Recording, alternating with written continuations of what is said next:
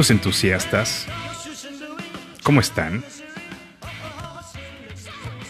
Bienvenidos una semana más a este espacio de Riders para Riders. Y en esta ocasión los recibimos con esta versión de Route 66, bastante buena, de el grupo escandinavo de, de Top Cats. Un grupo de origen sueco, realmente, que se formó por allá del 2001, metiéndose de lleno al género del rockabilly, un género bastante bueno y también bastante peculiar. Se ponen en el foco de la música con esta versión de la Ruta 66, que definitivamente no lo hacen nada mal, trae muy buen ritmo, y con esta versión les damos la bienvenida a la charla de esta semana. Vamos a terminarla de escuchar y comenzamos.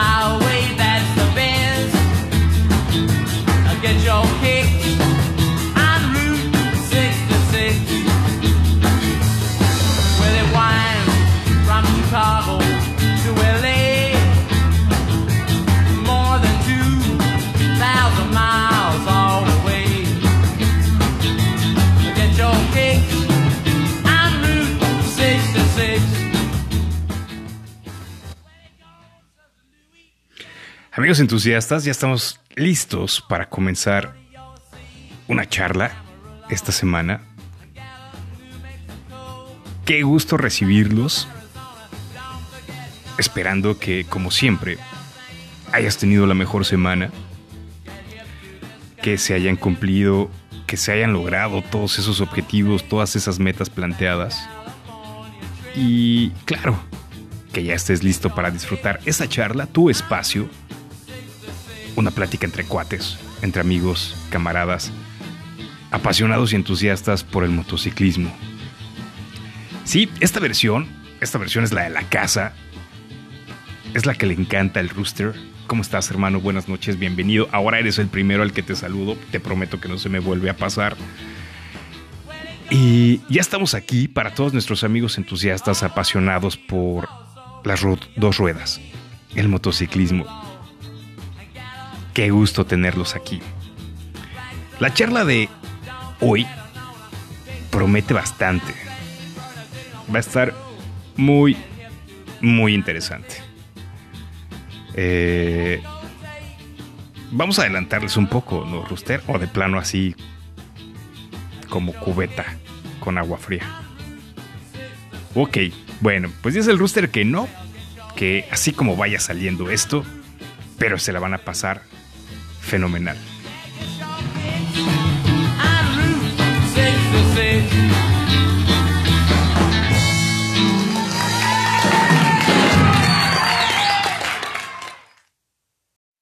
Listo, hermano, ya estamos de regreso para comenzar nuestra charla de esta semana. Pinta bien. Amigos entusiastas, estamos seguros que se la van a pasar fenomenal. Eh, me está regañando el rooster porque me está ajustando el tiempo.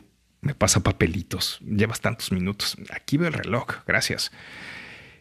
Amigos entusiastas, pues llevamos ya varias charlas en las cuales nos hemos excedido ya más de una hora, hora y media, dos horas, dos horas y media. Les ofrecemos una disculpa, pero esta es la finalidad del espacio. Compartir ese entusiasmo por el motociclismo, esa pasión, que cuando tomes el micrófono de espacio Route 66, sin importar el tiempo, nos compartas todo el entusiasmo que tienes por el motociclismo. La semana pasada charlamos con Ali Treviño, quien disfruta el motociclismo desde otro punto de vista, como acompañante. Y saben, amigos riders, pongamos atención, porque muchas veces nuestro acompañante puede disfrutar el motociclismo de la misma forma o probablemente más. Ali Treviño nos compartió todo su entusiasmo desde otro punto de vista. Gracias, Ali Treviño, la charla estuvo genial. Rooster, ¿te late si le damos más o menos eh, la misma estructura de la charla pasada? Va, buenísimo. Continuando con esa recomendación, seguimos la música de la semana, la canción de la semana. Sección propuesta por Alejandro Álvarez que, bueno, tiene cada material que nos sorprende. Y honestamente, nutre nuestra lista de reproducción. Para la, para la recomendación de esta semana, Alex nos pide que cerremos los ojos. Imaginemos que estamos en la parte sur de Estados Unidos, puntualmente el estado de Luisiana, por allá del año 1865, en la noche, con un calor de más de 40 grados, en un campo algodonero. Y de repente escuchamos a alguien hacerse estas preguntas. a lot of people's wondering what is the blues. I hear a lot of people saying the blues, the blues, but I'm gonna tell you what the blues is. When you ain't got no money, you got the blues. When you ain't got no money to pay your house rent, you still got the blues. A lot of people holler about, I don't like no blues, but when you ain't got no money and can't pay your house rent and can't buy you no food, you damn sure got the blues.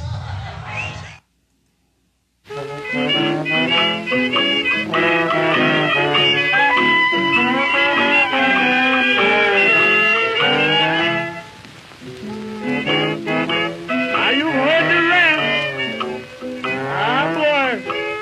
to show you the best. Maureen is going to show you her black bottom.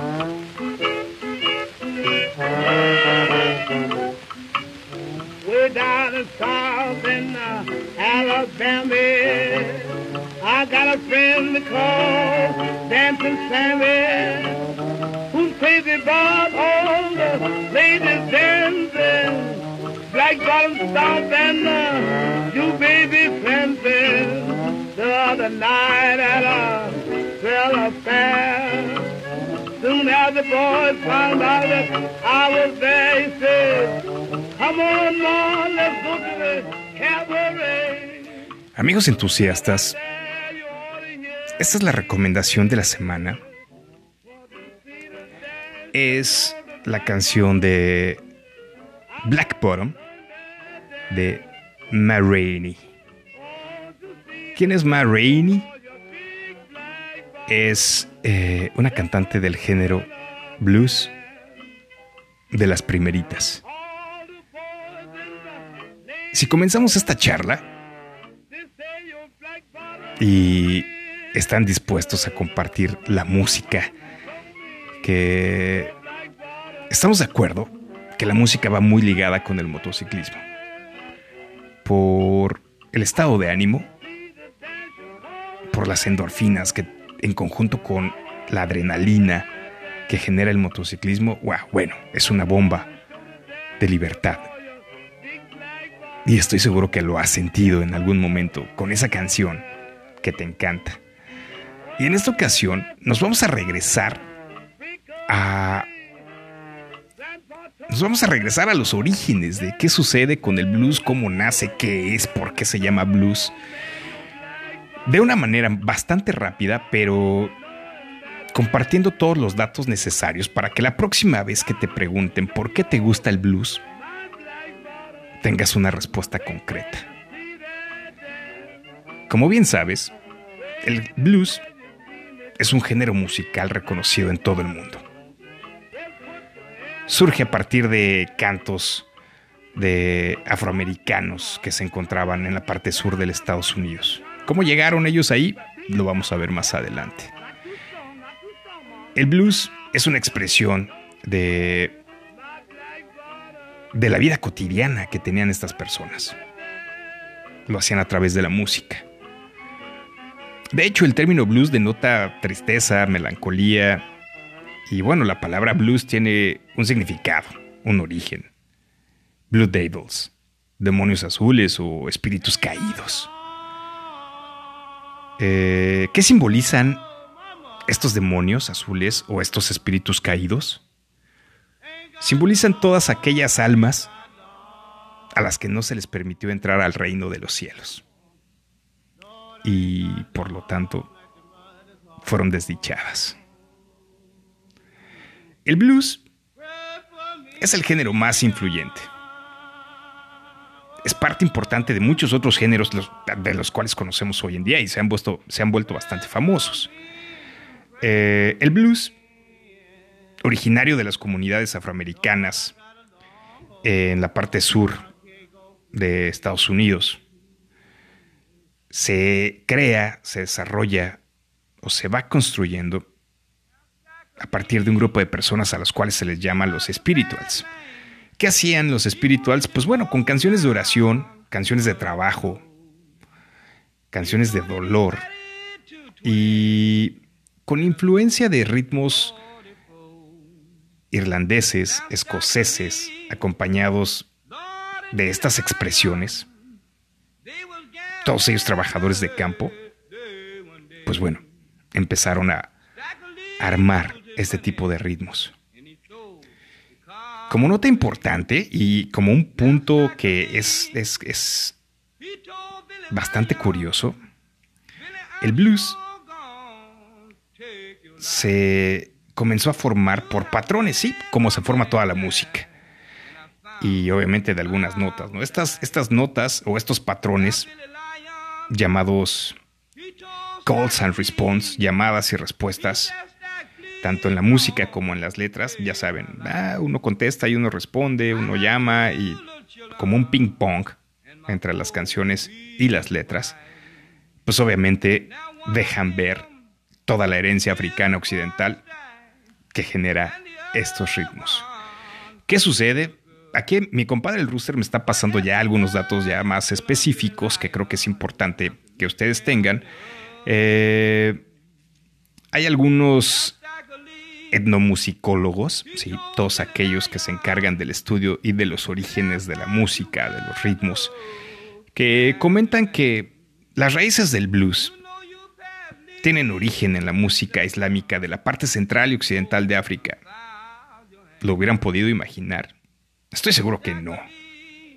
Por lo menos yo no. Y pues bueno, en América del Norte, puntualmente el sur de Estados Unidos, lo que hoy conocemos como el estado de Texas, Luisiana, Mississippi principalmente y Georgia, lugares en donde, pues bueno, eh, por ahí de 1600, en el año de 1600, los esclavos africanos eran secuestrados de sus tribus para ser trasladados a América del Norte, en esta parte sur, en barco y venderse como mercancías. Sí, estos esclavos, que tuvieron un papel importante en el desarrollo económico de esta zona, la parte sur, en los campos de tabaco, arroz, algodón y maíz. Y pues bueno, sí, si cerraron los ojos y pudieron imaginarse esos campos de algodón con temperaturas de 40 grados, con personas de raza negra haciendo trabajos pesados, por largas jornadas en campos de algodón, de tabaco, de arroz, escuchando esos gritos, esos cantos de dolor. Pudieron sentir algo de lo que pasaba en esos momentos. Expresando ese dolor, venían canciones como la que tenemos de fondo. When I'm dry. Give me Alberta when I need her, and heaven when I die. Now when I get all up in glory, Lord, I'm gonna sit down on the golden stool. And I'm gonna ask St. Gabriel to blow me the world blue. Definitivamente, cantos bastante expresivos. Podemos alcanzar a distinguir en el tono de la voz ese sentimiento de dolor. Ok, gracias, Rooster. Me dice que vamos a estar fondeando la charla con, con más canciones, bueno, con más blues de la época. Y vamos a ir avanzando un poquito más con la historia. Están buenísimas estas charlas.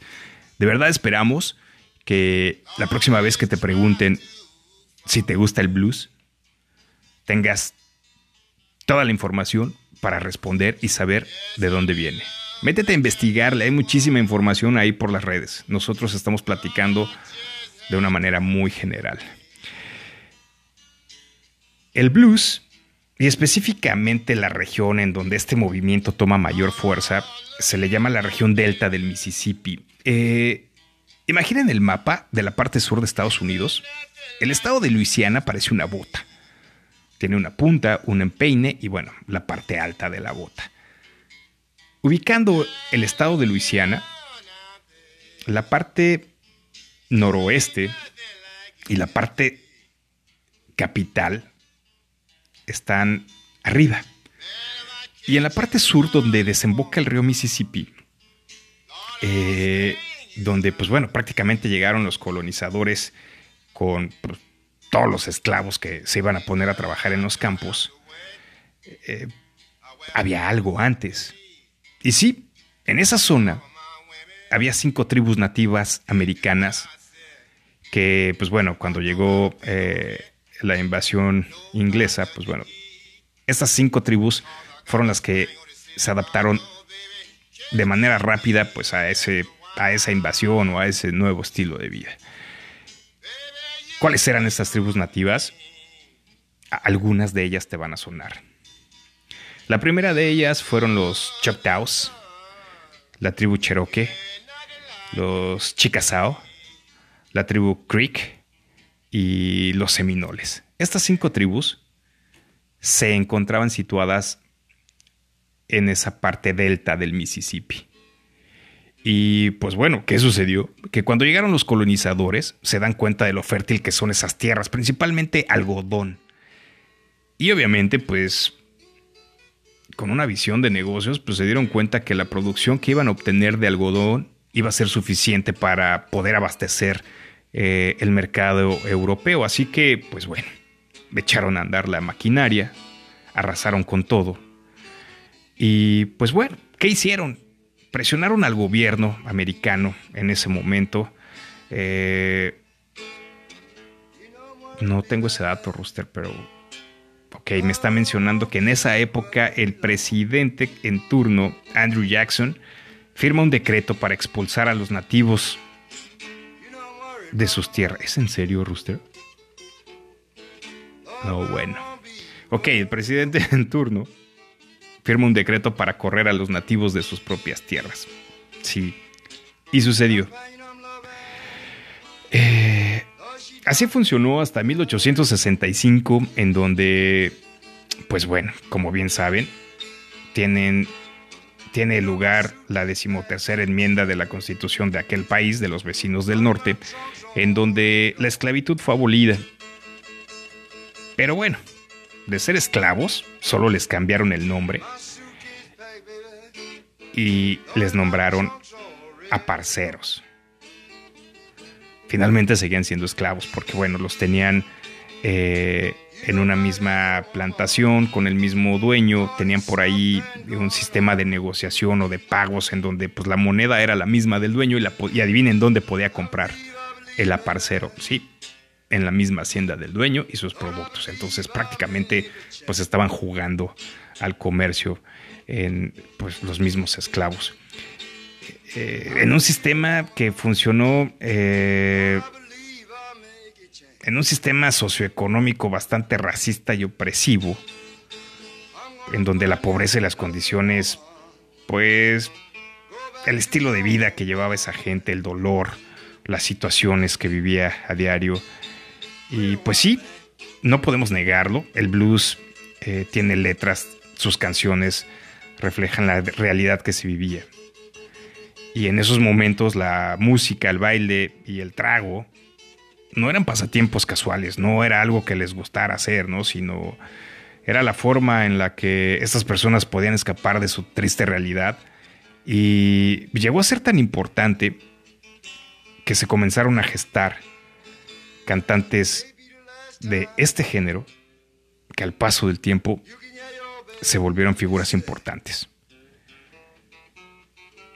Y pues bueno, desde aquí, desde 1865, saltamos hasta 1901, año o años en los cuales empieza ya una mayor propagación de este género. Y para esto, aquí mi compadre el Rooster encontró dos versiones de las primeras canciones de blues que oficialmente se consideraron en el género. La primera de ellas, de Hard Want, Dallas Blues, fue la primerita que realmente ya se conoció como blues. Suéltate la rooster. Vamos a escucharla.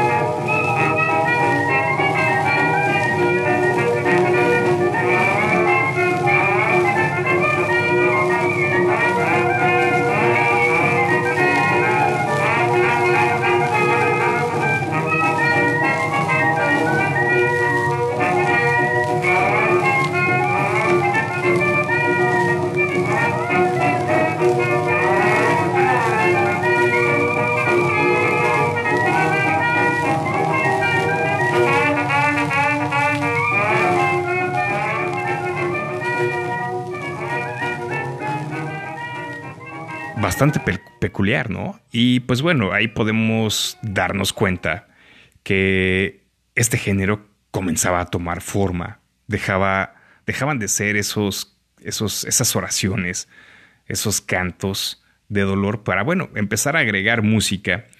Y la segunda canción, oficialmente ya reconocida como blues, de Memphis Blues, por W.C.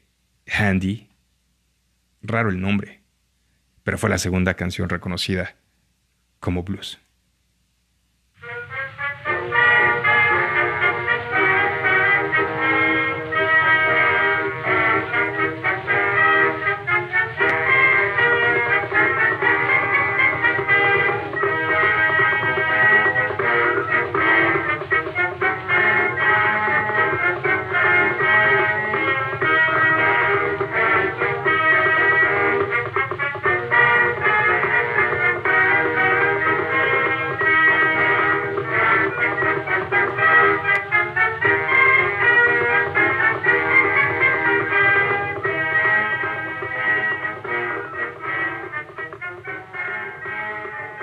¿Qué tal estas dos versiones? Eh? Ya reconocidas como un blues, que realmente eh, ya formaba parte de un género, fueron las primeras dos versiones. Y también tenemos el dato de las primeras dos mujeres que comenzaron a cantar este género. La primera de ellas, la recomendación de la semana, eh, Ma Rainey, que por cierto, Hoy hay una serie en Netflix que les va a ampliar el panorama de quién es esta señora. Oh, perdón, de quién fue esta señora y cómo fue que se volvió tan importante en el género. Y también su acérrima rival, Bessie. Bessie, eh, pues una bluesista que le hacía la competencia. Bessie Smith, que pues bueno, una afroamericana nacida ya en Chattanooga, en el estado de Tennessee.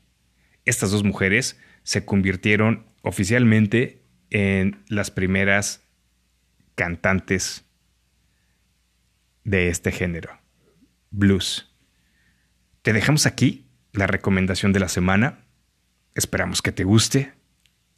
Este es el origen de todo y la vamos a tener disponible en la lista de reproducción de Spotify de espacio Route 66.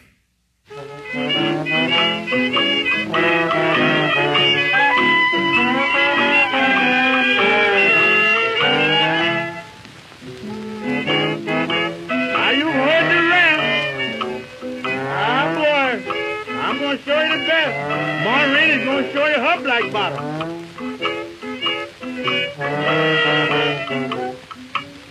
Way down in South in uh, Alabama, I got a friend called Dancing Sammy, who's crazy about all the ladies dancing.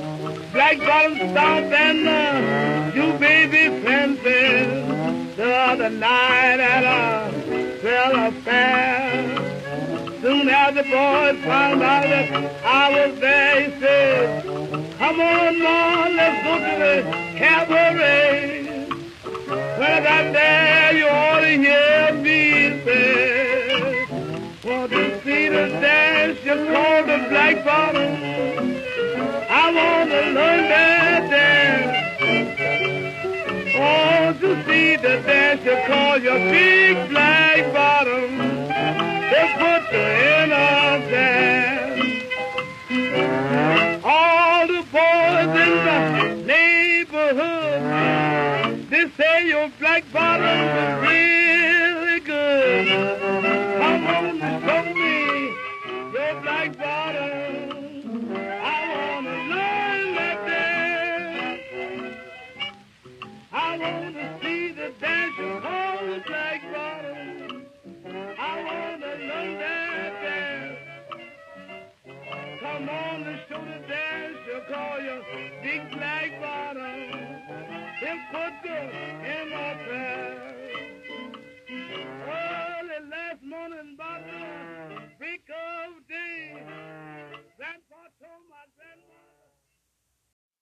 Amigos entusiastas, estamos de regreso ya para esta segunda parte de la charla.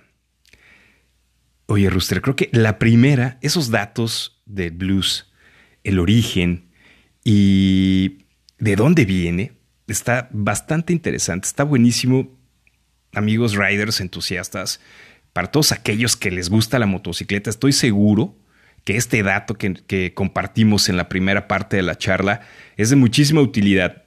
Apuesto que a todos les gusta el blues, al menos tienen una canción o un grupo favorito. Y este género, este género que obviamente ha influenciado en muchos de los que conocemos hoy actualmente, pues sí, de ahí nace. De los 1600, de la comunidad africana occidental que llegó como esclava a la parte sur de América del Norte. Y pues bueno, ya platicamos todo lo que vino por ahí. Rooster, pues Hoy tenemos una charla bastante interesante. ¿Y qué te parece si empezamos con nuestros invitados? ¿Te late? ¿Con qué música vamos a recibir a nuestras invitadas del día de hoy?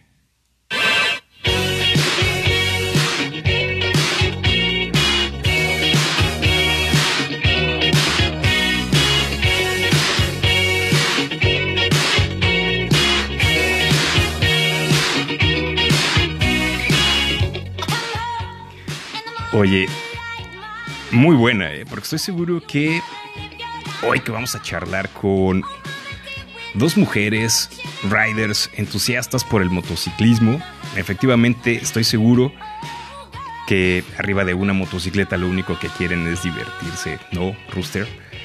Totalmente de acuerdo, hermano.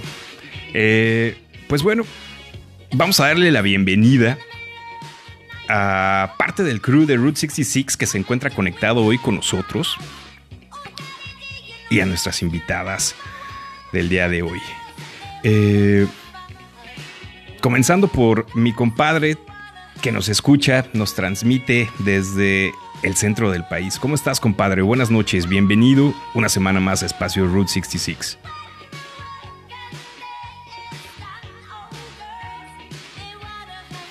Creo que tienes un poquito de... El micrófono está en mute o algo así. Eh, algo está pasando. Déjame arreglarlo. ¿Me escuchas? Sí, te escucho. Buenísimo, ya está. Bienvenido una vez más. Perdón, bueno, estas fallas ocurren cuando, cuando se graba en, en vivo. ¿Qué pasó, compadre? ¿Cómo estás? Bien, bien. Una vez más, muchas gracias este, por, por la invitación. Digo, soy parte del crew de Route 66, pero me considero un gran entusiasta de este espacio y del motociclismo. Y pues bueno, eh, agradecerles eh, que, que soy parte de esto y me quedé con muchas ganas de la semana pasada, con, con más, a pesar de que fueron dos horas, dos horas y cacho de programa, me quedé con muchas ganas. Y dos pues, horas, bueno, dos horas cuarenta. de esto. Perdóname, compadre, que te interrumpa, pero sí, efectivamente, amigos entusiastas, la semana pasada la charla estuvo tan buena que rompimos récord de, grabación. Oigan, y les va a sorprender cuántas reproducciones lleva esa charla. Está por llegar a las 75 reproducciones. Eh, dos horas 40, no es fácil, pero la charla estuvo tan buena que de verdad vale la pena que la escuchen el fin de semana. Compadre, muchísimas gracias, bienvenido. Eh, Blanca Rodríguez, desde la Sultana del Norte, ya frecuentemente aquí en los micrófonos de espacio Route 66, bienvenida, muchísimas gracias. ¿Cómo estás? Hola, hola, buenas noches. Súper feliz de estar nuevamente aquí en su programa. Y bueno, pues con gusto de compartirles un poquito más de, de la experiencia Rider desde el punto de vista de una mujer. Importantísimo, amigos. Blanca, muchísimas gracias. El punto, la opinión, los comentarios, esa pasión por el motociclismo desde la perspectiva femenina, créanme, es impresionante cómo lo viven. Creemos tener una vaga idea, pero lo viven mucho más intenso que nosotros. Hoy quiero dar la bienvenida a nuestra invitada del día de hoy, una entusiasta por el motociclismo, rider. Ella nos va a contar más adelante. Va a estar muy buena su charla. Araceli Chávez, buenas noches. Bienvenida a Espacio Route 66. ¿Cómo estás? Hola, hola, buenas noches. Pues encantada de estar aquí con ustedes para platicar sobre todo de motociclismo. Araceli, muchísimas gracias por aceptar esta llamada. Sabemos que, pues bueno, eh, ahorita probablemente no es muy frecuente eh, las reuniones, pero bueno, afortunadamente existe espacio Route 66 y pues vamos a comenzar. De verdad, traemos muchas preguntas para contigo. Eh, cada vez más la comunidad de riders, específicamente la comunidad de mujeres, sigue creciendo. La forma en la que disfrutan el motociclismo es espectacular y estoy seguro que tú nos vas a compartir muchísimas cosas interesantes. Eh, y pues bueno, también por ahí anda mi compadre, el John, John Charlestein, que tiene ahí problemas de, conexión, pero bueno, más adelante se va a unir con nosotros. ¿Quién es él y qué hace? Él es el encargado de nutrir las páginas que ya van a estar al día. Así es que eh, bienvenido, compadre John. En cuanto te conectes, por favor, pues nos va a dar muchísimo gusto que te integres a la charla. Amigos riders, que estamos hoy aquí compartiendo estos micrófonos, ¿escucharon la canción con la que abrimos el, el bloque? Sí. Sí. ¿Qué les pareció? Pues Muy ad está muy ad hoc, sí, pero muy diferente también a lo que normalmente escuchamos. Claro, ¿no? Es, es, es una mezcla eh, el blues es, es espectacular. Creo que efectivamente, como lo platicamos en el segmento, de ahí se desprenden la mayoría de los géneros que conocemos hoy. Y, más adelante, aquí mi compadre el Rooster está avisándome por los audífonos que la intención es que eh, por lo menos en unas 3, 4 charlas más adelante cubramos un poquito más acerca de la historia del blues hasta llegar a los más representativos hoy en día. Y estoy seguro que ahí vamos a encontrar a los favoritos de cada uno de nosotros. Aunque crean que es rock and roll, heavy metal o glam rock, su grupo favorito, tiene un origen desde aquí. Pues bueno, bienvenidos.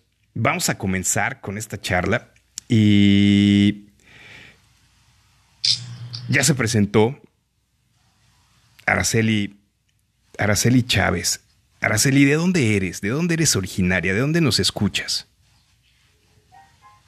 Sí, pues soy de Monterrey, originaria de Monterrey, eh, nacida en, en, la parte de Santa Catarina exactamente.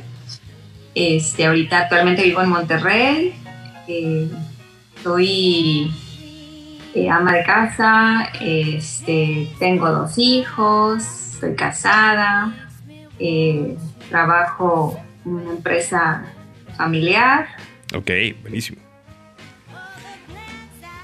Tengo 45 años. El 6 de febrero es mi cumpleaños. Amigos entusiastas, ya saben, las felicitaciones para, para Araceli en este mes. Bienvenidas. Eh, Araceli, ¿siempre has estado en la Sultana del Norte o has eh, cambiado de residencia en algún momento de tu vida? No, no, no, siempre, siempre he estado en Monterrey. Buenísimo. Buenísimo. Y, fíjate que una parte importante de, la charla con todos nuestros amigos entusiastas es sobre cómo nace su entusiasmo por el motociclismo. Obviamente, todos tenemos una influencia. ¿Cuál fue la tuya? ¿Cuál fue eh, esa forma en la cual el motociclismo llegó a ti? Sí, pues mira, te puedo decir que tengo dos, tres años que me este, llamó la atención esto del motociclismo. Eh, mi, esposo este, se compró una motocicleta. Este, ok. Y empecé a, a salir con él muy poco porque este, desde la primera vez que yo me subí con él a la moto, yo sentía que, que sí me gustó, sí me gustó el, el, ir rodando. La parte que no me gustaba es ir atrás, como que para mí la adrenalina de ir atrás no era tan padre a, yo quererla manejar. Entonces, si él me decía, vamos a la rodada y vente conmigo, y yo así como que, ¿y si yo manejo? claro que no, ¿verdad? Porque no sabía manejar y este, pero sí, o sea, básicamente fue eso. Este, tienes tu casa acá al sur de la ciudad y por aquí cada viernes, sábado, domingo es el pasadero de motos y se escucha aquí en la carretera el run run este, todas las mañanas y así como que casi creo que me subí a la terraza para ver pasar a las motocicletas y decirles adiós. Este, pero sí fue algo que se fue así como que una espinita que se fue introduciendo de, de, de, meterme al motociclismo y, y, querer manejar una moto y querer tener una moto. O sea, ahí cuéntanos algo. Eh, cuando comienzas a salir con ahora tu esposo, anteriormente me imagino primero tu novio, ¿ya tenía él esta motocicleta? No, no, no, también fue algo que él, este, una espinita que también a él se le dio y la verdad tenemos, duramos seis años de novios, ahorita tenemos ya 14 de casados y tenemos tres años que estamos con esto de la moto así, con la espinita clavada ya sacada. buenísimo. ¿Y sabes qué? Que creo que eh, como dato curioso con todos nuestros amigos entusiastas que han estado en charlas anteriores, o en algún momento tuvieron una motocicleta, o el entusiasmo por el motociclismo ya es de años atrás, el promedio es de casi de entre 15 y 20 años que tuvieron que pasar para volverse a subir a una motocicleta. Probablemente en su caso tenían esa curiosidad ya desde bastante tiempo atrás. ¿Hace cuántos años decidieron dar ese paso para empezar a buscar una motocicleta, para informarse, para preguntar con quién, cómo acercarse a ella. Sí, pues él, él, básicamente él fue el que empezó con esa espinita. Créeme que cuando él me dijo, este, más bien él no me dijo, dijo voy a ir a, a León a ver a una moto. Ajá. Ya la había comprado, él ya la había pagado este, por la moto. Entonces, este, ya él llega acá a Monterrey con la moto también sin saber motociclismo, o sea, no le sabía una moto. O sea, él este, también la, la agarró sin saberle y este, se la trajeron en, en una camioneta y Ah, llegó aquí ok. con a mover. Pero no, no sabía, no sabía manejar. Ah, ok. Esa esa- esa iba a ser mi segunda pregunta. ¿Cómo se la trajo manejando? Pero bueno, qué bueno que, que, que mientras tomaba mayor experiencia, pues bueno, la trajo en un transporte y, y ambos llegaron sanos y salvos. Eso es una super noticia. Oye, Araceli, ¿y qué sentiste ya cuando lo viste manejando? ¿Cómo, cómo lo viste disfrutar ese estilo de vida rider? ¿Qué te llamó la atención?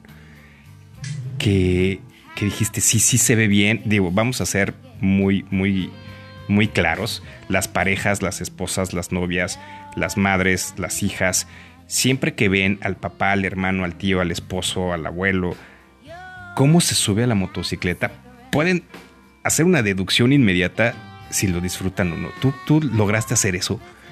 Ver a tu esposo si la disfrutaba o no. Sí, sí, claro. Este, yo lo veía que él, desde que la compró, el sonido de la moto, todo su outfit, empezó a comprar un casco, los guantes, todo preparado. Y te voy a decir algo, como que muy en mi interior yo me veía ahí, o sea, yo me veía con mi outfit, yo me veía con mi moto, o sea, desde siempre yo me vi más nunca me lo imaginé que sí fuera a ser posible. Entonces, este, si yo lo veía como lo disfrutaba, Ajá. yo me veía cómo voy a disfrutar yo cuando me llegue mi momento, sin pensar que iba a llegar. Ok. Pero pues yo visualicé, yo dije, sí, sí, quiero, quiero. Oye, y algún momento, me imagino que hubo alguna invitación para que te subieras con él a la motocicleta. ¿Cómo fue ese momento? Pues padrísimo, o sea, sí el, sentir este, estar en una moto, eh, pues en una moto con esa, el sonido de la moto, no sé, no, no, no sé si creo que no me lo puedo explicar, pero sí es indescriptible el, el momento de subirme a una moto, Ajá. eh, pero créeme que siempre yo, nunca me gustó ir atrás. Esa, como que desde siempre fue esa parte de, es que estoy aquí atrás y no hago nada, sí veo, veo que vamos en la carretera, pero no, no, nunca sentí esa adrenalina que, que ahora siento cuando ya agarro una moto, ¿verdad? Que la he agarrado poco, pero sí es muy diferente. Araceli, ¿y cómo comenzaste a pensar, después de haberte subido con tu esposo, cómo comenzaste a pensar en tener la tuya? ¿Qué fue lo que detonó que pensaras en, sí, está padrísimo, me gusta, pero ahora quiero la mía? Buena pregunta. Bueno, mira, él se compró primero una moto y no sé, a vuelta de año, pues también ya metido en esto, le salió otra oportunidad de comprarse otra, una moto Harley. Ok. Entonces, un poquito más de, a ver, tú agarras una y yo agarro la otra. Pero pues estamos hablando de una moto este, y él pues no, así como que no, claro que no vas a poder. Este, sí la, la agarré unas dos veces y, y sí, yo vi que era una, bueno, sentí la moto- el peso de la moto y dije yo, no, pues no, esto no es para mí. Y él empezó de que, oye, igual y podemos ver una para ti más chiquita, este, menos pesada, etcétera, etcétera. Es como que de ahí, ahí empezó, como que a lo mejor el hecho de decir él Araceli, puede, Araceli, solamente para que nuestros amigos entusiastas tengan esa relación de, de que comenzaste manejando la motocicleta de tu esposo y era un poco más grande y robusta, eh, más o menos, ¿sabes el modelo de la motocicleta?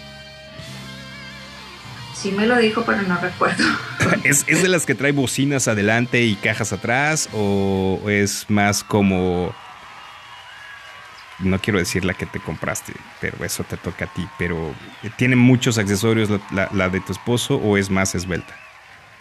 No, tiene muchos accesorios, está grandísimo. Ok, ya, ya más o menos. Amigos entusiastas, al parecer, que después nos confirme Araceli, está hablando de una Street Light, una Road Light o una Ultra o Road Light Ultra, por ahí. Una motocicleta, una motocicleta bastante grande, Araceli. La verdad es que si te animaste a comenzar en ello eh, y en ese tipo de motocicletas, wow, la verdad es que eh, comenzaste en ligas mayores ligas mayores. Entonces, después de ahí, pues obviamente llegan a, la parte eh, en que, pues, siempre cuidando la seguridad, la comodidad y que el manejo, pues obviamente se disfrute, empiezan a buscar opciones. ¿Qué sucedió después? ¿Qué sucede después? Que pues él empieza, bueno, vamos a ver una moto para ti, más pequeña, este, que a la vez no sea este, pues él me habla de muchos tecnicismos de moto, de una 800, una 1200, este, dice que, que, a la vez cuando estemos rodando pues vayas a la par de que yo o que un grupo, etcétera. Y así como por, no sé, un año me estuvo hablando de varios modelos y, fuimos a ver eh, en las agencias a ver los modelos, este, pero cuando yo vi esta que ahora tengo, de ahí ya no me moví, de la Indian que ahora, que ahora tengo. Que te digo, desconozco el funcionamiento, yo nada más sé que le pongo gasolina, la prendo y arranco. Buenísimo. Oye, eh, Araceli, eh, fíjate que aquí en este espacio, en el espacio Route 66, tenemos eh, una gran audiencia de mujeres entusiastas por el motociclismo. Eh, algunas de ellas manejan, algunas otras no. ¿Por qué no nos cuentas un poco acerca de ese recorrido por, por las distintas marcas, las distintas agencias? ¿Cuántas visitaste? ¿Qué hacías? ¿Qué te fijabas? Eh, ¿Qué ibas buscando? No sé, eh, pudiera yo probablemente relacionarlo con como cuando como hombre vas a buscar un coche o vas a buscar ropa, pues no sé, los hombres somos muy prácticos y la primera, pum, pagas y listo. Pero pues bueno, sabemos que las mujeres cuando compran tacones, pues recorren como muchas tiendas. ¿Cómo fue tu búsqueda de tu motocicleta? Pues sí, eh, como te comentaba, mi esposo me daba opciones. Este, fuimos a la agencia Harley.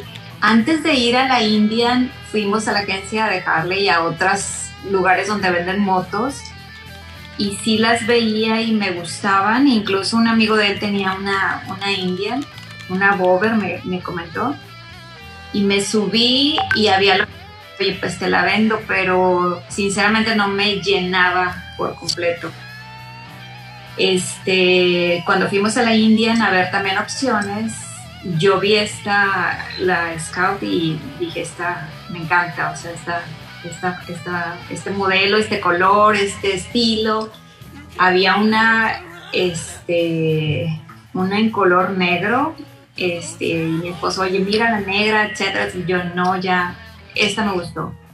Este, no sé, me subí, me vi en ella todo el tiempo y Después de ahí tuvimos una serie de detalles con el trámite de, papelería, etcétera.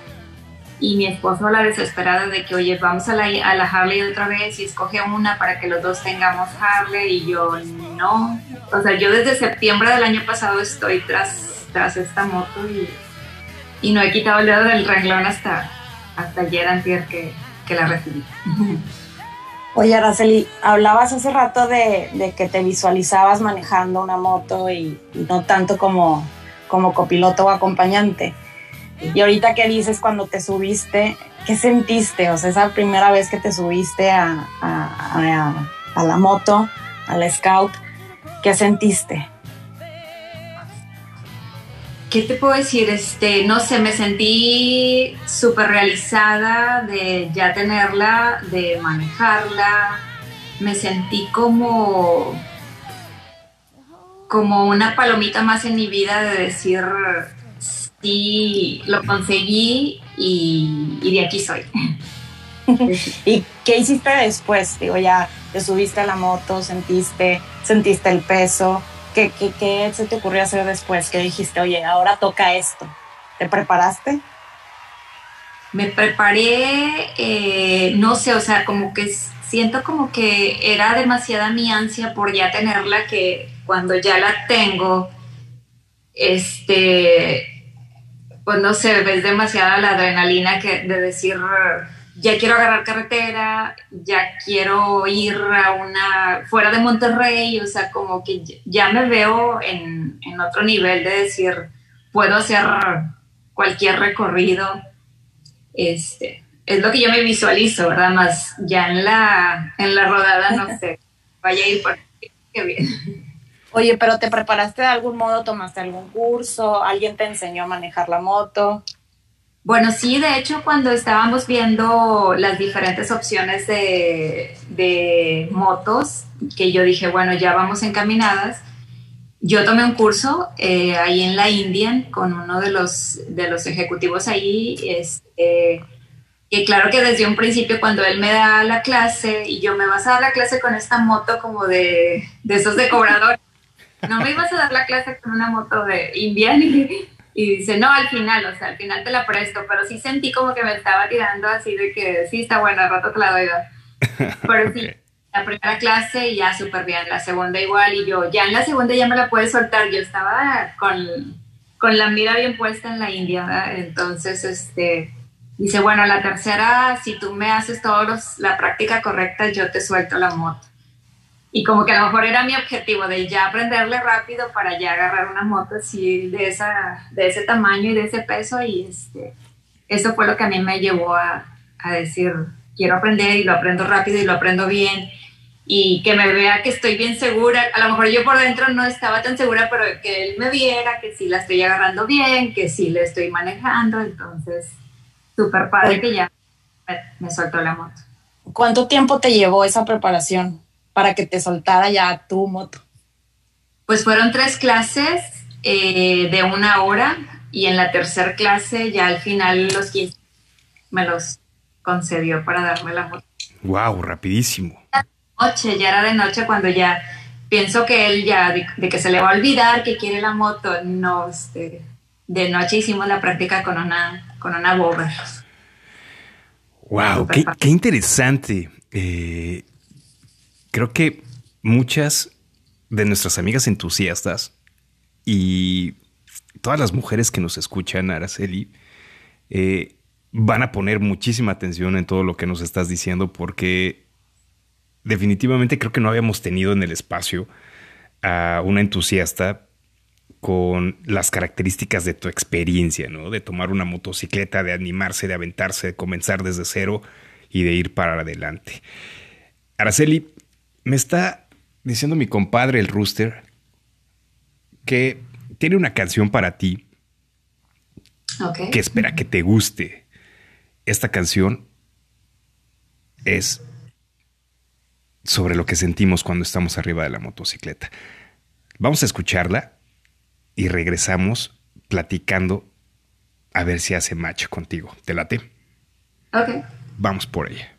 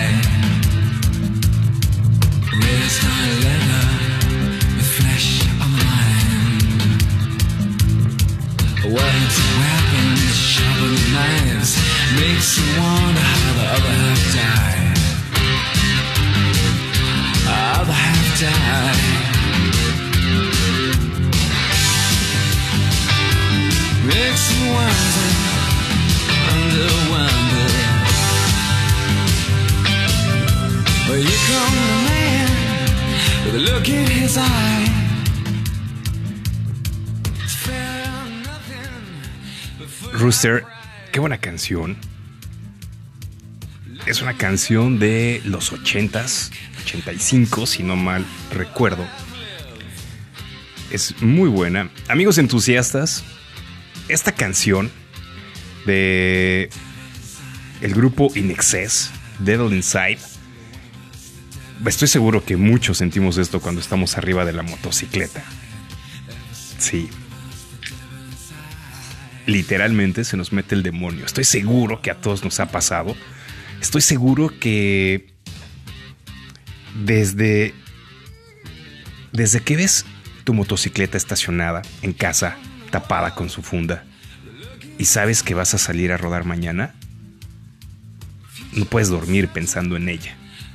Y al día siguiente, cuando vas caminando hacia ella, la ves al, al fondo del estacionamiento, tapada con esa funda que la protege del polvo, te vas acercando a ella y estoy seguro que tu corazón se acelera. Te acercas más, te acercas más hasta que quitas la funda y está ahí, lista para disfrutar el camino contigo. Y con esta canción, no solo el corazón se acelera, estoy seguro que las emociones, la sensación de libertad y esas ganas de rodar son exp- exponenciales.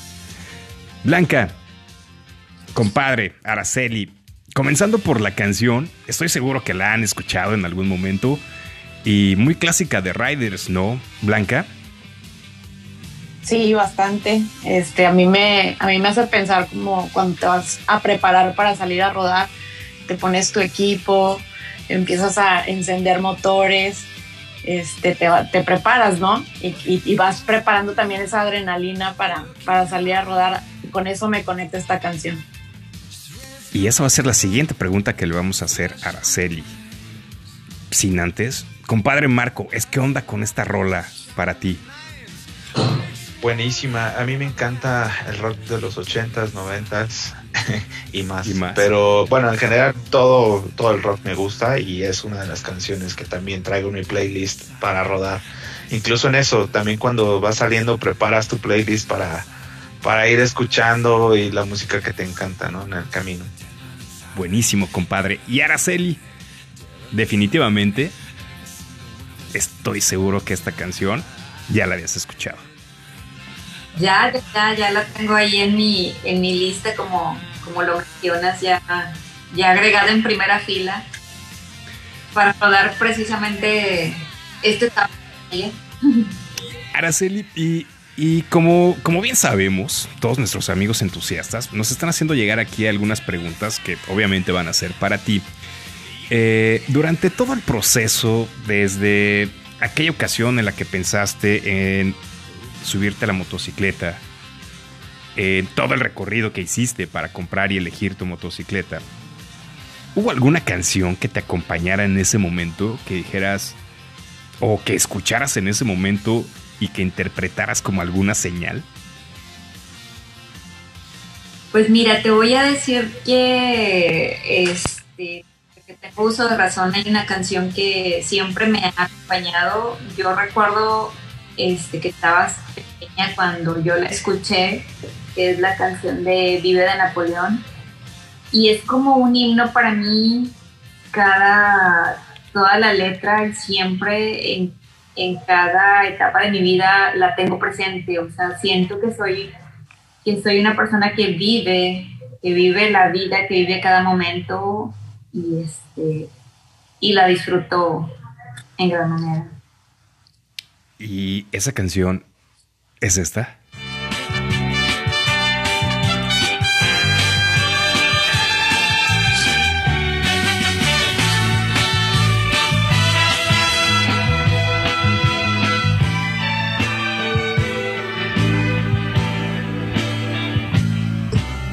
Nada te llevarás cuando te marches. cuando se acerque el día de tu final. Vive feliz ahora mientras puedes, tal vez mañana no tengas tiempo para sentirte despertar. Siente correr la sangre por tus venas. Siembra tu tierra y ponte a trabajar. Deja volar libre tu pensamiento, deja el rencor para otro tiempo y echa tu barca a navegar. Araceli, qué buena canción. Honestamente, eh, no la habíamos escuchado desde hace ya un buen tiempo, pero lo poco que escuchamos ahorita definitivamente me hace todo el sentido con ese entusiasmo para ir por tu motocicleta. Aquí. No, no te preocupes. Si tienes invitados en casa, bienvenidos. A nosotros nos interesa y, y estamos más que agradecidos que compartas tu entusiasmo por el motociclismo con nosotros y obviamente eh, ese entusiasmo por, por esta pasión, pues sabemos que va acompañada de toda la familia. Eh, y obviamente canciones como esta, la situación, comprar la motocicleta, ir a tomar cursos, prepararse, un reto, disfrutar la vida, mucho significado para ti, ¿cierto? Sí, sí, claro, este. Yo con. Yo encantada de compartir con ustedes todas mis emociones. Buenísimo, pues honestamente estamos muy agradecidos porque no todos los días tenemos la oportunidad de platicar con estos amigos entusiastas, amigas entusiastas por esta pasión que, que están en esta situación, en este momento que estás viviendo, es súper especial.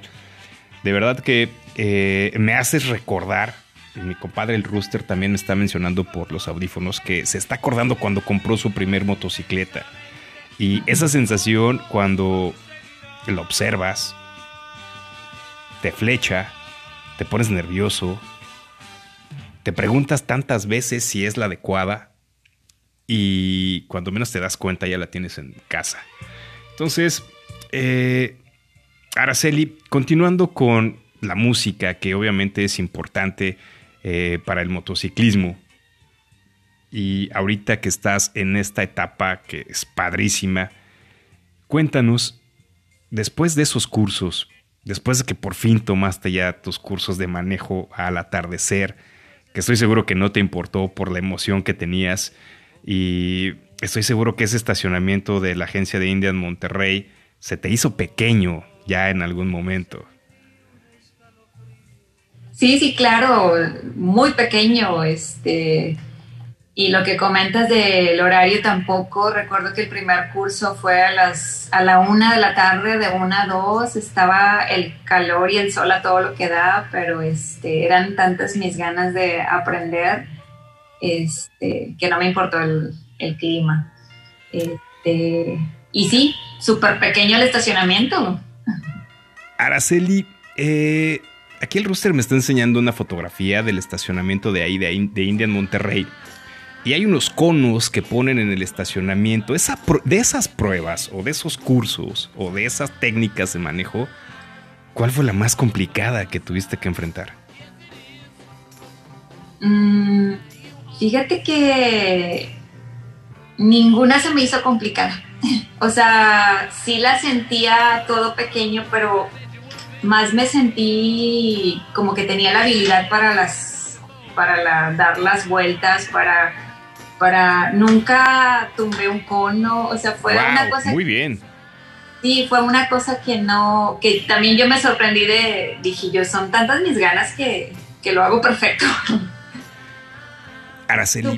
Araceli, en, en- en esos conos que obviamente, seguramente hiciste los ochos o las escuadras o los círculos, dinos un tip importante que hayas aprendido en ese momento.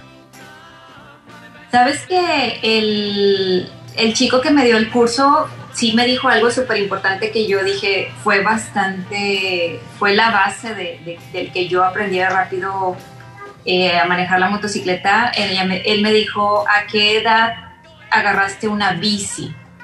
Yo dije, yo recuerdo desde chica, 5 o 6 años, yo ando en bici. Entonces dijo, ya tienes un 50% de lo que es manejar una moto.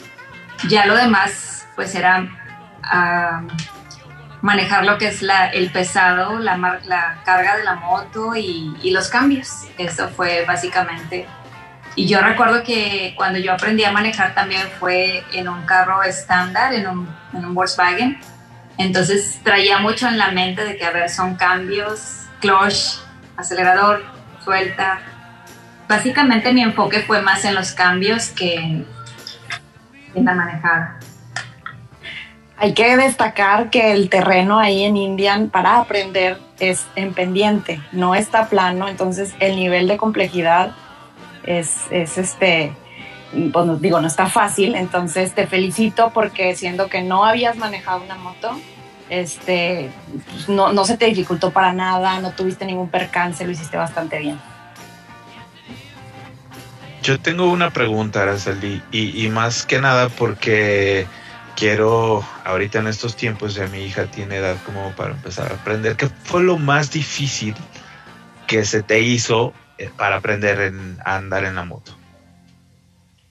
Lo más difícil, eh, siento que los cambios, o sea, el, más bien la coordinación de, haber eh, el cambio es hacia abajo, o sea, como que y el aprenderme esa partecita de, la primera, llega la neutral, segunda, en qué momento le meto las otras y que la moto no te marque que vas en primera, que vas en segunda y tercera, este, como que todavía siento ahí un poquito, me siento un poquito perdida para que me pueda marcar, pero me imagino que ya te lo va dando la, la experiencia en las rodadas. Araceli, nos están llegando algunas preguntas aquí a las redes sociales de Espacio Route 66. La primera de ellas es, ¿cuál es el outfit que usas cuando te subes a la motocicleta? Buena pregunta. Pues eh, pantalón, regularmente es este piel o mezclilla, eh, botas eh, que tengan un poquito de de que la suela esté bastante eh, rústica para que pueda soportar bien al momento de pararte. Guantes y pues regularmente es negro el outfit, este, manga larga, pues tu casco. Básicamente. La chamarra es muy importante o va sin chamarra. Bueno, como el tiempo ahorita siempre ha sido la, la, playera, la camisa, la, playera de manga larga. Araceli, una pregunta. Eh, me imagino que andando con tu esposo, pues fuiste a rodadas, viste diferentes outfits. ¿Cuál es, cuál es tu estilo? ¿Estilo vaquero, estilo rockstar, estilo urbano? ¿Cuál es tu, cuál es tu, tu, tu mejor outfit, que, el que más te gusta o el que usas? Pues me gusta más un estilo rockstar, eh, pero a la vez muy clásico. Este, no, vaquero no, no tanto, pero igual no le hago, no le saco la vuelta. Igual en una de sí me gustaría probar, pero sí es más rockstar, clásico. Buenísimo, Araceli. Y amigos entusiastas, recuerden que las recomendaciones principales al momento de subirnos a una motocicleta es mantener eh, la seguridad todo el tiempo. Jamás se suban con tenis, jamás se suban sin guantes, sin un casco. Entonces, Araceli, definitivamente tu estilo nos encanta. Y ojalá después nos puedas compartir algunas fotografías para poderlas subir a nuestras redes sociales.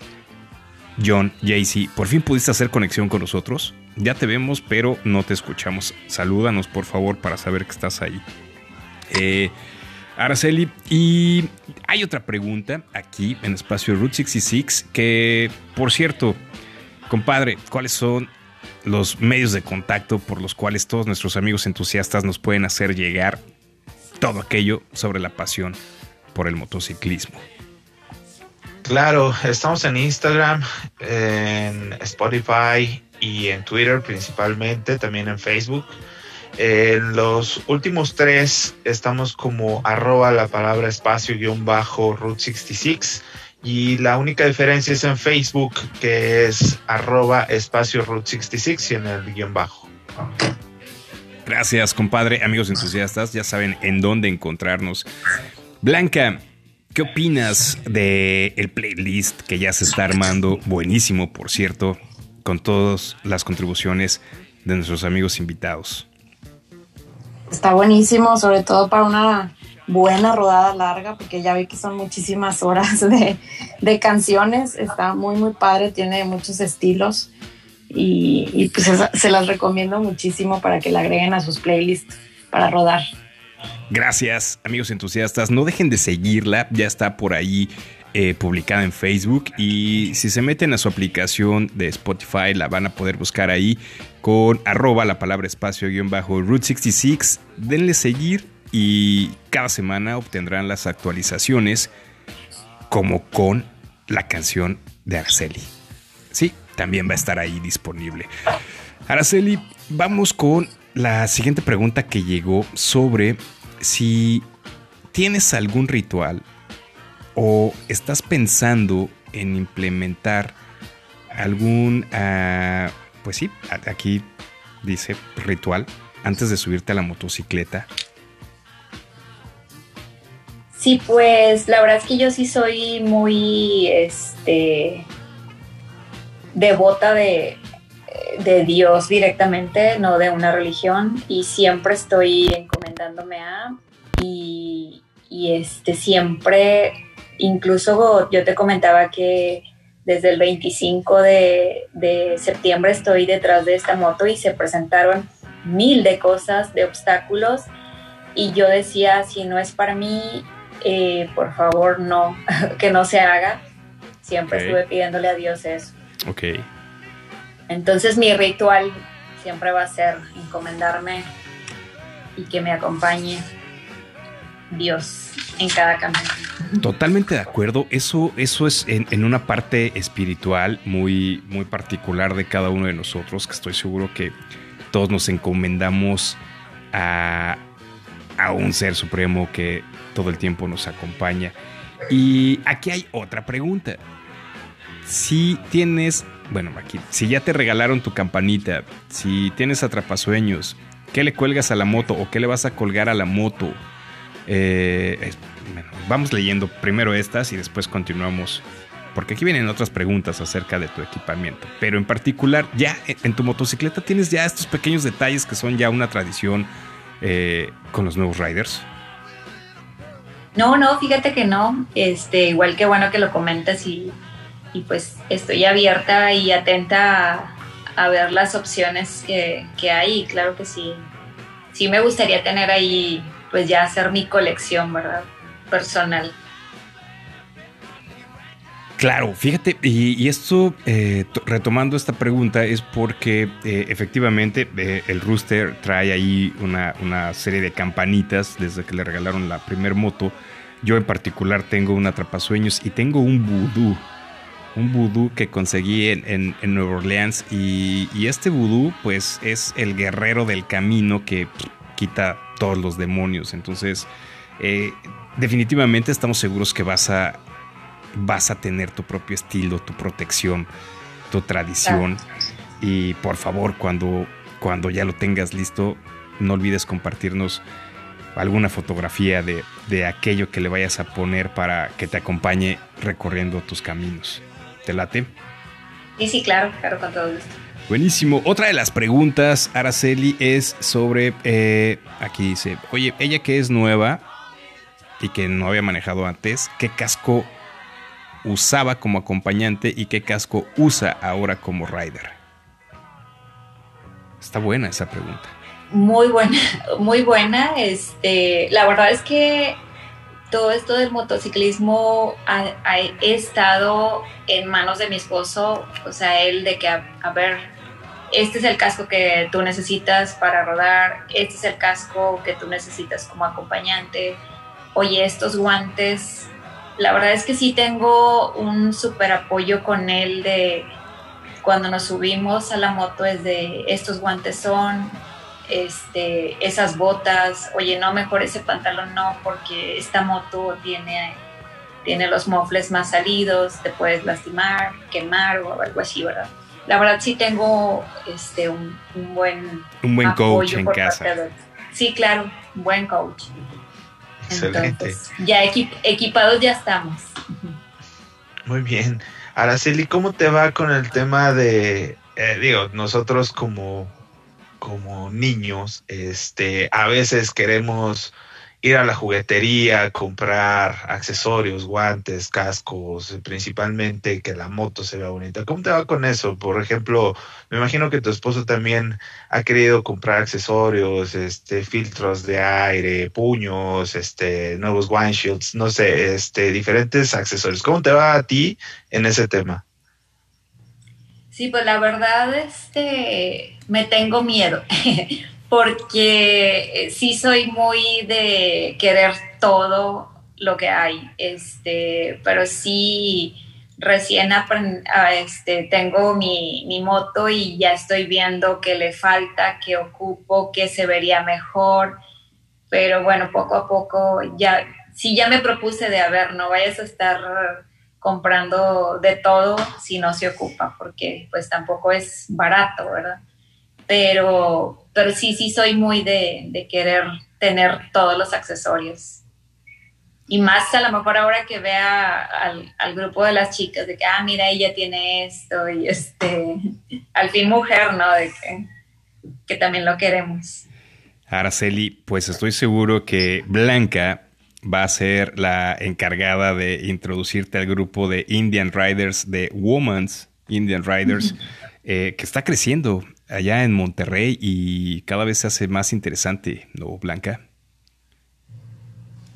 Sí, de hecho ya, ya tenemos programada una, rodada para que se estrene Araceli. Vamos a ver cómo nos va en unas dos semanas. Vamos a juntarnos todas las, bueno, o la mayor parte de las chicas indian. Entonces vamos a ver qué tal. Porque hay más, hay más chicas nuevas, entonces hay que invitarlas a rodar, que se sientan seguras, que se sientan confiadas. Y una de ellas es Araceli. Buenísimo, Blanca. Oye, pero también eh, eh, esas rodadas eh, entre mujeres, también está abierta la invitación para otras marcas, ¿cierto? Claro, claro, no, no está cerrado a Indian. Nosotros lo hicimos este de inicio como chicas Indian porque le dimos la bienvenida por ahí este como parte de IMRG pero de puras mujeres pero no claro que, pueden asistir cualquier marca no estamos cerradas Buenísimo. Araceli, por cierto, hablando de tu motocicleta, aquí mi compadre el Rooster, que tiene ahí algunos contactos en las oficinas de Indian, eh, me está enseñando la fotografía que, en la cual tienes la pared de la agencia con el fondo, el indio, detrás de ti. Está muy bonita la foto, felicidades. Eh, me está diciendo que tu motocicleta es una, una Scout Icon y es el único color que hay en México de ese modelo. Es una, una, motocicleta bastante exclusiva la que compraste. Muchas felicidades. Este, ese nivel de personalización, híjole, está padrísimo. Digo, a todos nos gusta compartir el motociclismo, pero sí nos gusta también tener cosas, cosas que no sean iguales a los demás. Y bueno, muchísimas felicidades. Tu motocicleta es, es la única, el único color que hay en México así.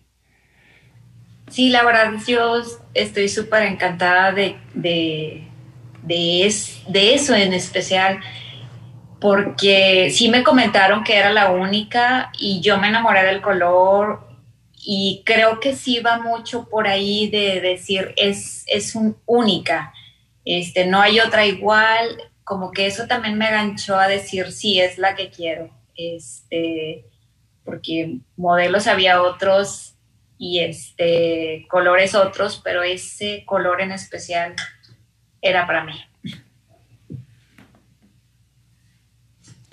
Oye, Araceli, y normalmente bautizamos a nuestras motos, les ponemos algún nombre. ¿Tú ya le pusiste algún nombre a tu motocicleta? Oficial no, pero este. ¿Qué traes en mente? Cuéntanos. Sí, el, no, o sea, no sé, pero es algo de muy sentimental porque el día que me la entregaron, este, mi mamá en paz descanse cumplía 10 años de fallecida, entonces ese día me levanté y yo, pues es un día especial, este, medio apagada y ya me habla mi esposo y dice, oye, vamos por la moto, entonces como que me cambió el chip de, o, o, me quedo en el recuerdo de mi mamá o me entusiasmo, entonces como que para mí es, tal vez le ponga mamá, mamalona, amá, no sé, mami, algo, quiero relacionarlo con ella. Buenísimo, muchísimas gracias por compartirlo. Y sí, como bien menciona Blanca, eh, ponerle nombre a las motocicletas, híjole, es una forma de hacer conexión que definitivamente todos desarrollamos con nuestras motocicletas. Para aquellos que nos dicen, estos solo son fierros, señores, se equivocan. Esto, esa conexión va mucho más allá. Araceli, tengo otra pregunta que me está pasando aquí el rooster, mi compadre. Gracias, salud. Echándose su traguito. Eh, tu motocicleta, la Scout, ¿qué opinas del peso de la motocicleta, me imagino? ¿no? ¿Qué opinas del peso de la motocicleta? Pues, eh, pues sí tiene su, su grado de dificultad del peso, pero siento que sí la, la podemos, lo podemos manejar este, sin problema. Buenísimo. Eh, digo, y esta pregunta me surge a mí. Eh, ¿Tuviste oportunidad de compararla con algunas otras motocicletas en cuestión al peso, a la posición de los pies, a la eh, maniobrabilidad? me imagino que sí, con los recorridos que hiciste. De esos puntos de, manejo, de confort, que te hicieran sentir segura al momento de, de tomar tu motocicleta, menciónanos uno o quizás dos o tres puntos que han sido claves para decidir sobre tu motocicleta Indian.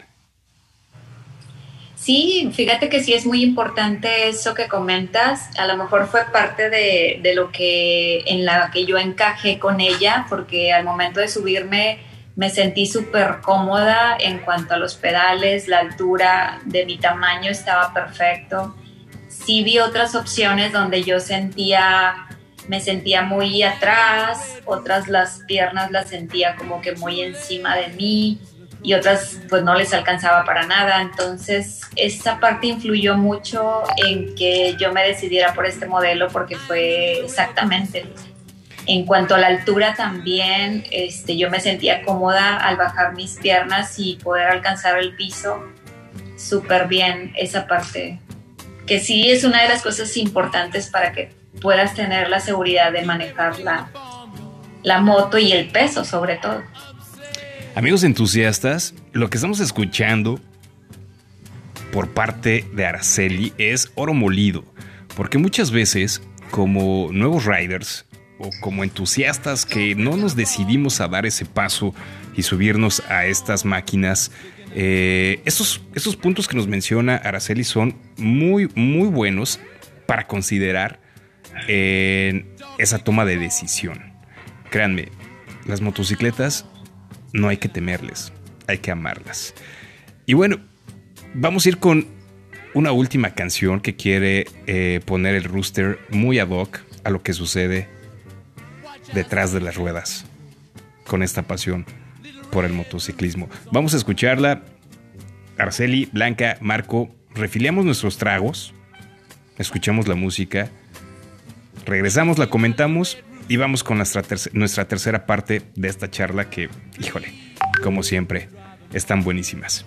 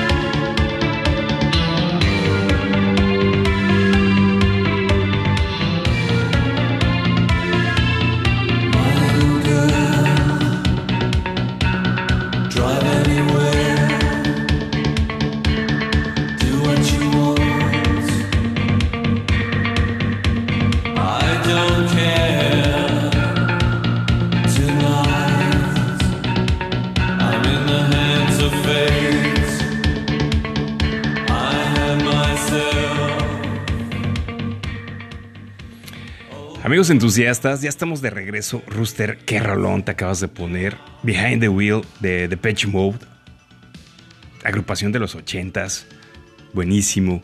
Sigue vigente todavía y estoy seguro que más de uno traemos en nuestra lista de, de reproducción de cada semana, al menos, más de 10 canciones de este grupo.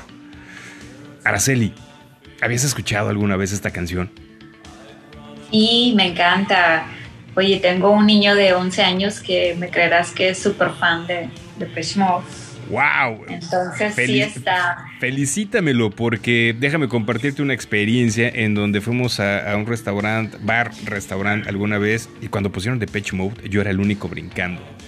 Cuando había chavos de 20, 25 años y no lo conocían. ¿Es en serio? Cuéntanos un poquito más cómo tu hijo llegó con esa influencia de música. Pues quiero pensar que este, en los videojuegos, en los videos de en YouTube, este, lo que es Depeche Mode y este, ¿A qué? ADCD, Mm. este, de repente los Ok. escucho y yo, y Te sorprende. sí me sorprende. Buenísimo, qué bueno que tenemos un soldado que no va a permitir que el rock and roll y la música glam rock No, claro. mueran. Araceli, pues de verdad que eh, esta charla ha sido un placer compartir todas tus experiencias, esa, esa emoción de la primer motocicleta, la primera vez del manejo. Creo que eh, Blanca, Marco, Rooster, estoy seguro que, que las palabras de Araceli nos hicieron regresar a ese momento, ¿cierto? Cierto, yo me acordé cuando este, me entregaron mi, primera motocicleta y sentía ese entusiasmo y esa adrenalina por, por recorrer este, las carreteras y ya salir a rodar. Y, y bueno, es una emoción súper, súper grande que entiendo perfecto cómo se sintió Araceli.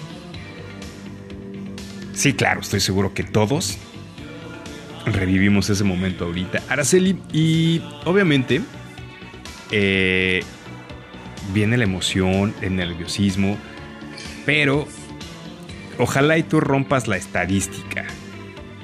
Y Cuando comenzaste a aprender los cambios entre clutch, palancas para abajo, para arriba, clutch, frenado y todo eso, ¿viste algún tutorial en YouTube? No, sinceramente no, todo lo, lo aprendí ahí en el curso que, que manejé en la India, este, ahí en la primera clase, incluso en lo primero fue lo teórico y, y la verdad no recuerdo nada de lo teórico más que la primera vez que agarré esa moto y me enseñó los cambios. Bueno, Eh. pues aquí frente a ti va a pagarme el rooster la apuesta porque él apostó a que todos los nuevos riders pasan por la consulta de un tutorial en YouTube. Eh, Entonces, No, bueno, no fue mi bueno, caso. Creo que somos los hombres entonces, nada más. eh. Eso- Yo creo yo que sí, hice. porque yo tampoco lo yo lo hice. hice también. Yo lo hice también. Y yo lo hice 15 minutos antes de que me entregaran mi moto en agencia. No.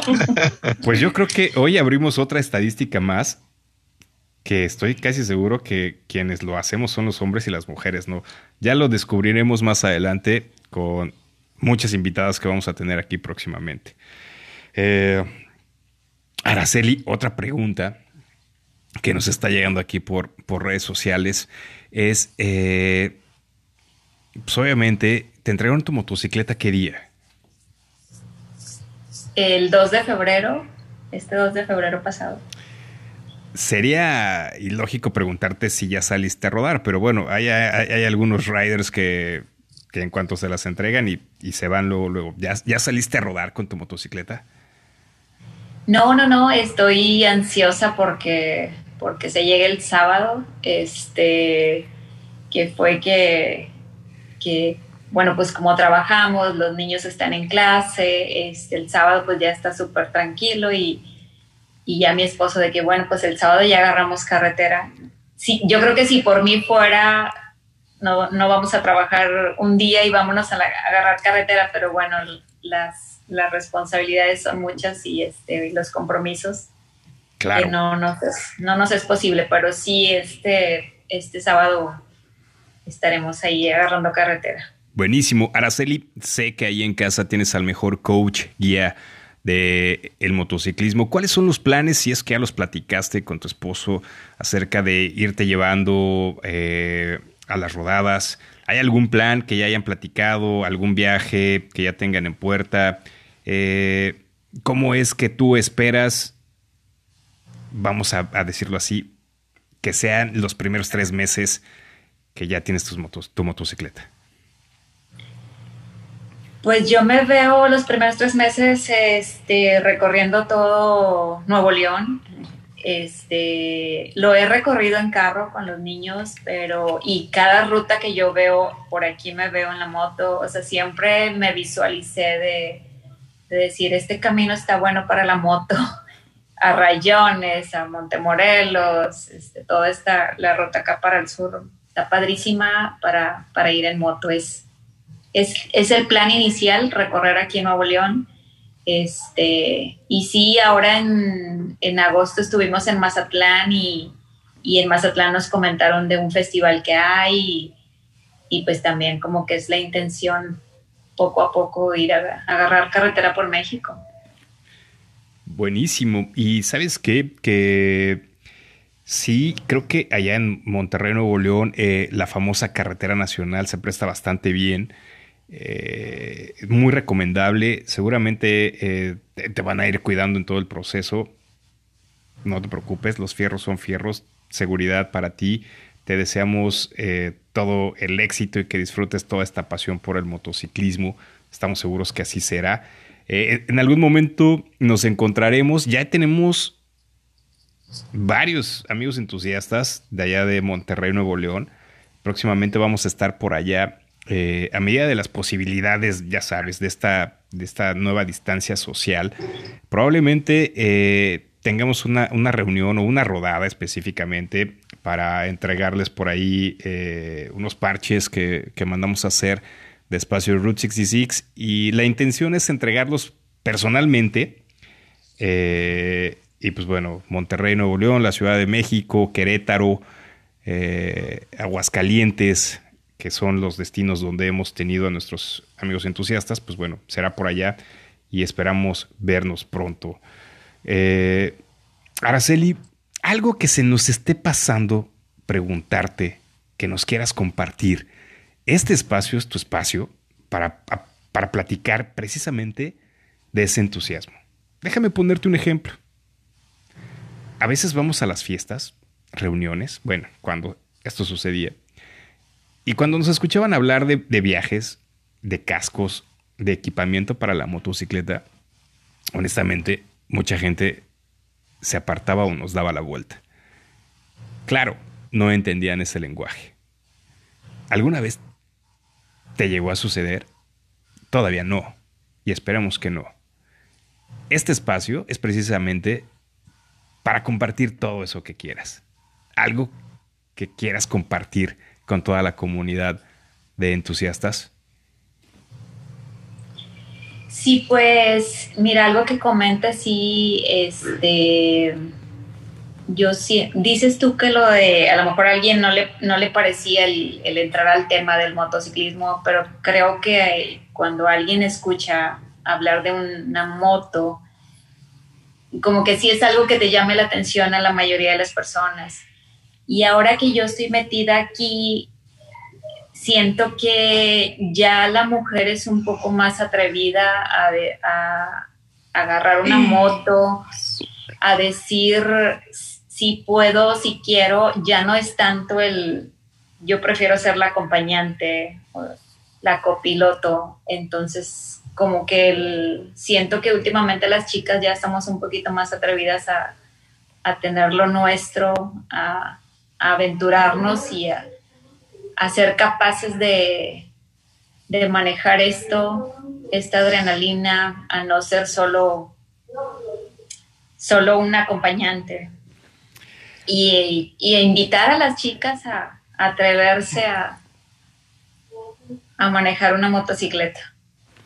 Justo eso te iba a decir, ¿qué, qué, qué mensaje les das a todas esas chavas que tienen ganas de tener su propia motocicleta, que al igual nunca han manejado o son este, acompañantes, copilotos, y no se atreven, no se atreven a dar ese paso que tuviste, ¿qué, qué mensaje les darías?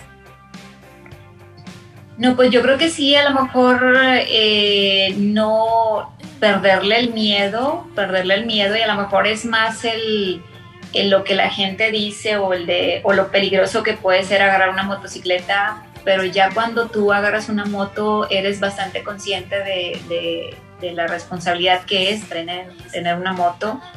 Y sí este pues yo les invito a que a que se atrevan a que prueben y, no saben la, la, experiencia es totalmente diferente el estar de acompañante al estar manejando una moto.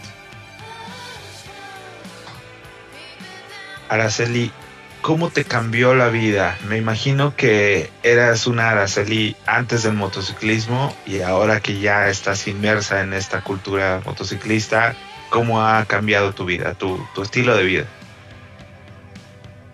Pues la verdad es que yo soy una persona muy este, inquieta. Eh, aquí en Monterrey, eh, si ustedes conocen, es la ciudad de las montañas. Este, antes de la motocicleta, mi adrenalina era estar en las montañas, subir la montaña, bajarla, etcétera. Entonces, como que es esta adrenalina va pegada de eso, entonces, eh, no sé, me siento más completa, este, me siento más capaz, a la vez más madura, este, pues son muchos los sentimientos que se agregaron y que siento que van a cambiar mi vida en esta nueva etapa este, a lo mejor también ya llevamos el proceso de todo el tiempo de mi esposo y yo enfocados en los niños, ahora va a ser un poco más tiempo de pareja, de, él y yo salir a, rodar más en pareja. Araceli, eh, tocaste dos temas interesantes, buenísimo. El primero de ellos es que definitivamente la mujer se está atreviendo a más y déjame compartirte a ti y a todos nuestros amigos entusiastas que sí efectivamente subirse a una motocicleta lleva una evolución o lleva una serie de pasos y lo podemos ver reflejado eh, desde por ejemplo la hija de mi compadre con ese entusiasmo de, de, una, de una jovencita, niña jovencita de 13, 14, 15 años, que tenga muchísima pasión por el motociclismo porque ha crecido con la influencia del padre, de los abuelos, de la familia. Pero también tenemos a las esposas, tenemos a las madres, a las abuelas y obviamente después de que eres entusiasta solamente, te atreves a subirte. Cuando te atreves a subirte, te empiezas a preguntar por qué no eres tú la que maneja. Y cuando eres la que maneja, el siguiente paso, que estamos seguros que es el al que vas a llegar, va a ser por qué yo no propongo la ruta. Y definitivamente es una evolución padrísima. Eh, estoy seguro que muchos de nuestros amigos entusiastas por ahí han tenido el sueño de rodar con, con sus parejas. Y es realmente espectacular poder rodar con, tu pareja, compartir carretera, decisiones de ruta. Híjole, ya los quiero ver en el lío que se van a meter si alguien se equivoca en el camino. Pero bueno, Araceli, te voy preparando. El que lleva la punta, el que va adelante del grupo, tiene todo el derecho de equivocarse y los demás tendrán que apoyar la decisión. Así es que no te preocupes cuando llegues a estar al frente de una rodada. Sí, gracias. No, padrísimo. Me encanta este, este rol de motociclistas. Incluso le, le digo, le comentaba yo a Blanca que, que a mí me gusta. Yo desde siempre le dije a mi esposo, oye, yo quiero rodar con chicas, yo quiero integrarme a un grupo de chicas este, dame la oportunidad de, oye, si vamos a salir pura chicas, pues vamos a salir pura chica, ¿verdad? No siempre estar rodando en pareja. Y este, y sí, o sea, siento como que es nuestro espacio, nuestro momento, este, salirnos de la rutina, eh, apoyarnos entre chicas es posible. Totalmente de acuerdo y estoy seguro que van a, van a crear un grupo muy bonito entre todas aquellas mujeres entusiastas por el motociclismo en la Sultana del Norte. Eh, Araceli, me está pasando el rooster aquí dos preguntas bastante interesantes. Eh, me menciona que no te las deje de hacer. Voy para allá, tranquilo. Ya dijo que no se va a ir temprano, así es que vamos a, vámonos leve. Araceli, eh, ¿qué esperas del motociclismo en México? Pues sí, yo espero que, crezca más la cultura de respeto hacia el motociclista. Eh, siento que sí nos falta eh, tanto al motociclista como al ciclista, este, que también he, andado en ese, en ese ámbito, en ese ambiente. Este, sí siento que al automovilista nos falta cultura para respetar. Pues finalmente es un, es un vehículo que va rodando y este, hay que respetarlo. Entonces yo espero que, en México se nos dé más esa oportunidad de, rodar con mayor seguridad por las carreteras. Buenísimo, tienes toda la razón. Eh, compadre, tú que has andado rodando por, por el interior de la República, mayormente solo, eh, es un punto importante, ¿no? Tener carreteras seguras y, esperar que el motociclismo en México sea mucho más seguro, ¿no? Que, podamos ver a una Araceli, a, una Blanca, a próximas generaciones de riders circular libre, libremente por el país. Sí, claro, este, como lo comentaste, normalmente ruedo solo, ahorita pues bueno ya comenzamos un chapter acá en Aguascalientes, ya tengo pues varios entusiastas de este lado rodando, uno de ellos Gabo, Gabo Díaz, que también estuvo con nosotros en este espacio. Eh, pero sí, realmente necesitamos esa cultura que comenta Araceli y mucho más seguridad también en, en, puntos específicos del, del, país, ¿no? Entonces, yo creo que es parte de lo que, de lo que nosotros como motociclistas esperamos y no solamente como motociclistas, también como ciudadanos de este país. Totalmente de acuerdo y tiene que mejorar. Blanca, tú que estás iniciando muy fuerte eh, en el tema de rutas ya fuera de, de, más bien en el interior del país, recordamos perfecto que nos compartiste algunas fotografías de el Woman's Ride. Fuiste por ahí eh, escudera, banderada ibas custodiando el, grupo que llevaba la estafeta.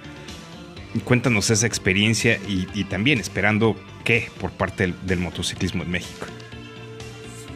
Pues sí, íbamos la mayor parte mujeres, porque pues era, era un evento de mujeres para mujeres, más sin embargo por ese tema de la, de la inseguridad en el país, pues sí tuvo que acompañarnos este, dos, dos, dos hombres pues para salvaguardar el grupo, ¿no? Que si algo pasaba, que si se nos descomponía alguna moto, algún accidente o algún altercado, pues ellos estaban muy al pendiente.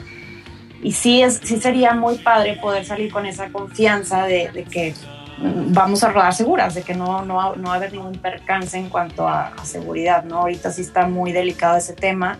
Sí conozco chavas que se han aventado a rodar solas y sí les ha ido un poco mal sí las han asaltado, sí les han quitado todo lo que traen, este, dinero, celular, todo.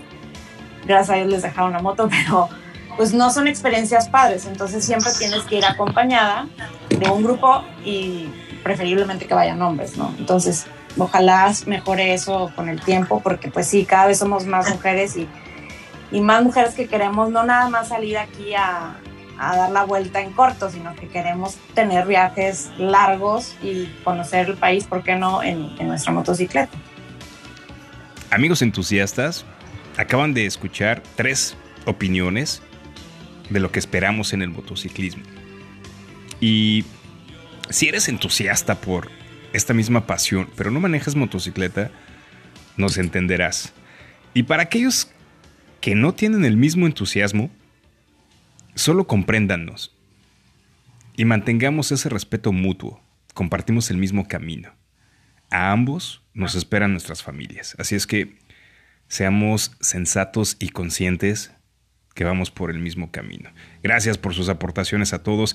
Araceli, como sabes, este espacio nos encanta. Pudiéramos seguir por horas charlando y estoy seguro que tendríamos temas y temas y esto continuaría. Pero todas las charlas llegan a un final. Y queremos cerrar con una última pregunta. ¿Qué está dispuesta a ofrecerle al motociclismo en México Araceli Chávez?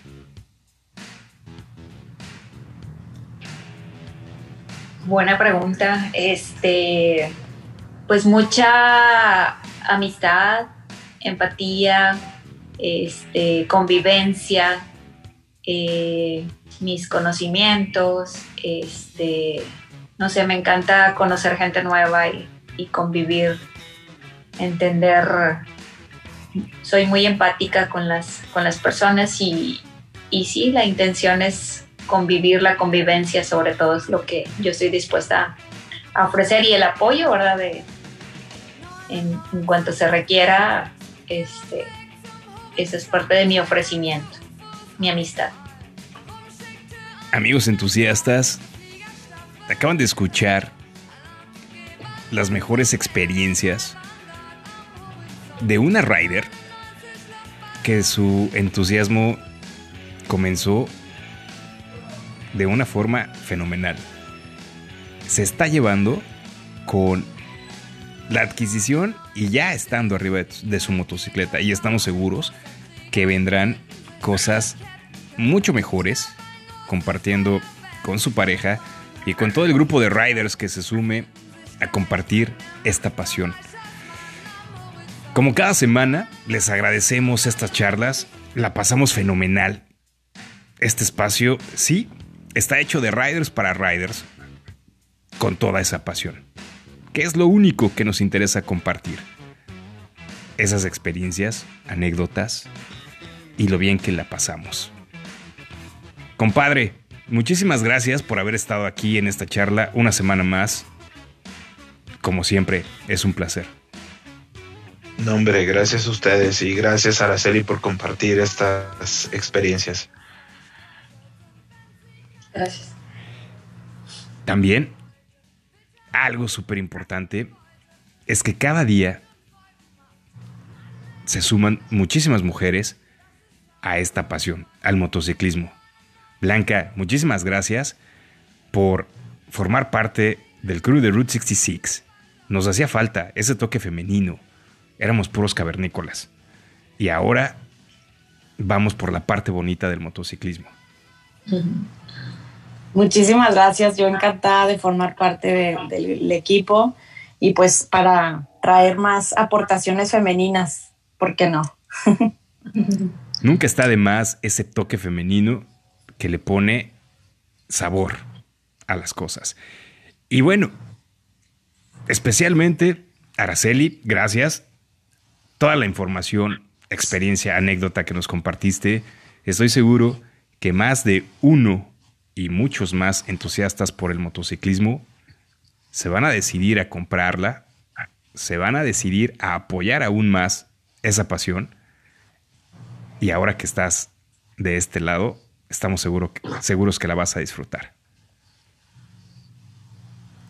Sí, sí, claro, este, ya cuando empieza ahí una espinita a calarte, le das. Entonces, yo estoy segura que sí va a crecer este grupo de chicas. Araceli, eh, con las palabras de mi compadre, el Red Rooster, y el resto del crew de Route 66, que no ha podido estar con nosotros por algunas razones de salud. Te agradecemos muchísimo tu tiempo, esta pasión y no sabes cómo nos hiciste recordar ese momento. Muchísimas gracias por haber estado con nosotros. Blanca, gracias por haber hecho esa conexión con una rider entusiasta por el motociclismo. Por mi parte, solo queda agradecerles a todos esa pasión. Pasión por el motociclismo que siga ahí, que siga creciendo. Disfrútenla. Cuídense. Les mandamos un abrazo en donde quiera que estén. Y nos vemos pronto. Recuerden que si no hablan con nosotros, háganlo con sus demonios.